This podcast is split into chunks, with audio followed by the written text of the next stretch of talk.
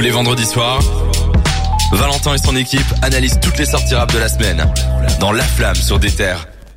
Alors la semaine passée, on savait pas trop qui allait plus vendre entre NBA Youngboy et Yann Dior. On avait parlé sur Yann Dior et on a largement perdu. C'est, il me semble que c'est du simple au double en plus. Alors là, c'était euh, bon. Après, c'est pas encore confirmé par les billboards, donc ça Ouais. va prendre avec des pincettes. Le Mais décalage horaire. Yann Dior aurait vendu entre 25 et 30 000, là où Youngboy sera à 60 000 et quelques. Eh ben, Donc, euh, quelle humiliation euh, C'est décidément une belle série de Voilà. défaites pour moi. Eh Mais ben, on a quand même du coup écouté l'album de Yann Dior euh, pour vous faire un, peu, un petit euh, compte rendu de ce qu'on en a pensé, puisque c'est quand même euh, quelqu'un qui reste assez proche du rap que vous pouvez entendre sur des terres.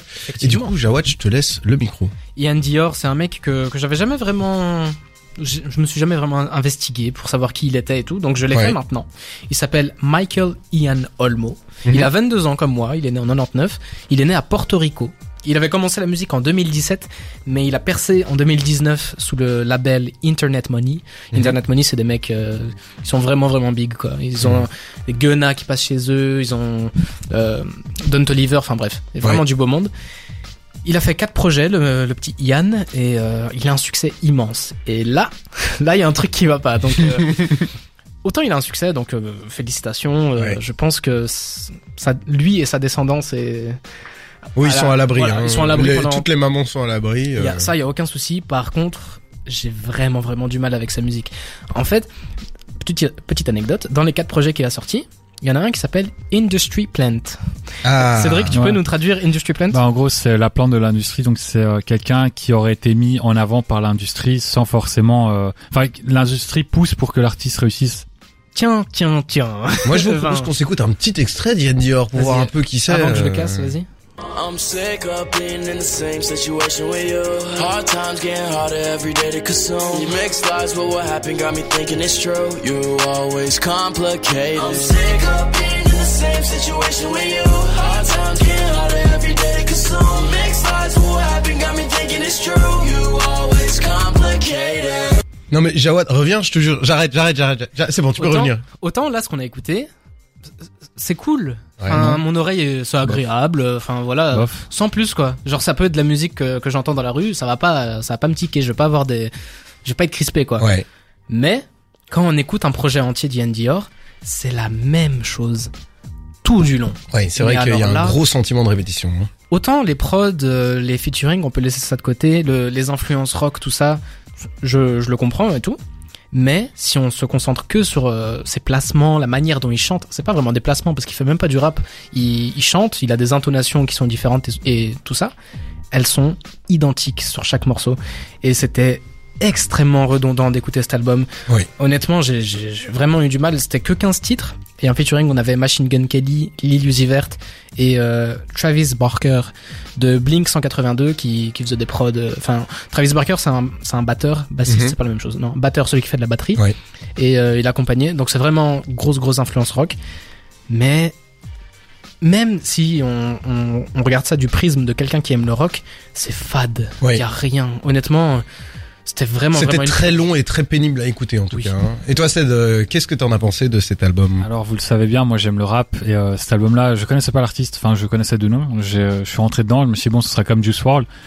Et en fait, c'est même pas du rap. Il y a rien de rap là-dedans. J'ai écouté ça, c'est de la pop, du rock. Euh, ça mélange deux univers que je connais pas complètement. Et même en étant quelqu'un d'extérieur à ça, qui ne connaît pas les grandes références. Enfin, si la pop je connais évidemment, mais le rock, euh, peut-être je me dis, euh, je connais pas, Mhm. donc je peux pas trop juger. Mais vraiment, même en étant quelqu'un d'extérieur, je trouve ça tellement fade, je trouve Oui. ça vraiment insipide. J'ai l'impression que c'est quelque chose qui est fait pour plaire au public et c'est tellement lisse que finalement ça plaît à personne. C'est très très lisse Oui. et surtout que il est dans Internet Money. Internet Money, c'est un truc qui est quasi exclusivement un, un label de rappeurs, un label de, de, de jeunes rappeurs euh, qui, qui ont du clout, on appelle ça comme ça, qui, qui, ont, Mhm. qui ont de la fame sur les réseaux. Et euh, t'as ce mec-là. Moi aussi, je connaissais pas trop Ian Dior au début. Je le voyais souvent. Il était souvent en featuring. Il a fait le titre Mood avec euh, 24K et Golden, qui est un bon titre, tu vois. Et euh, Mhm.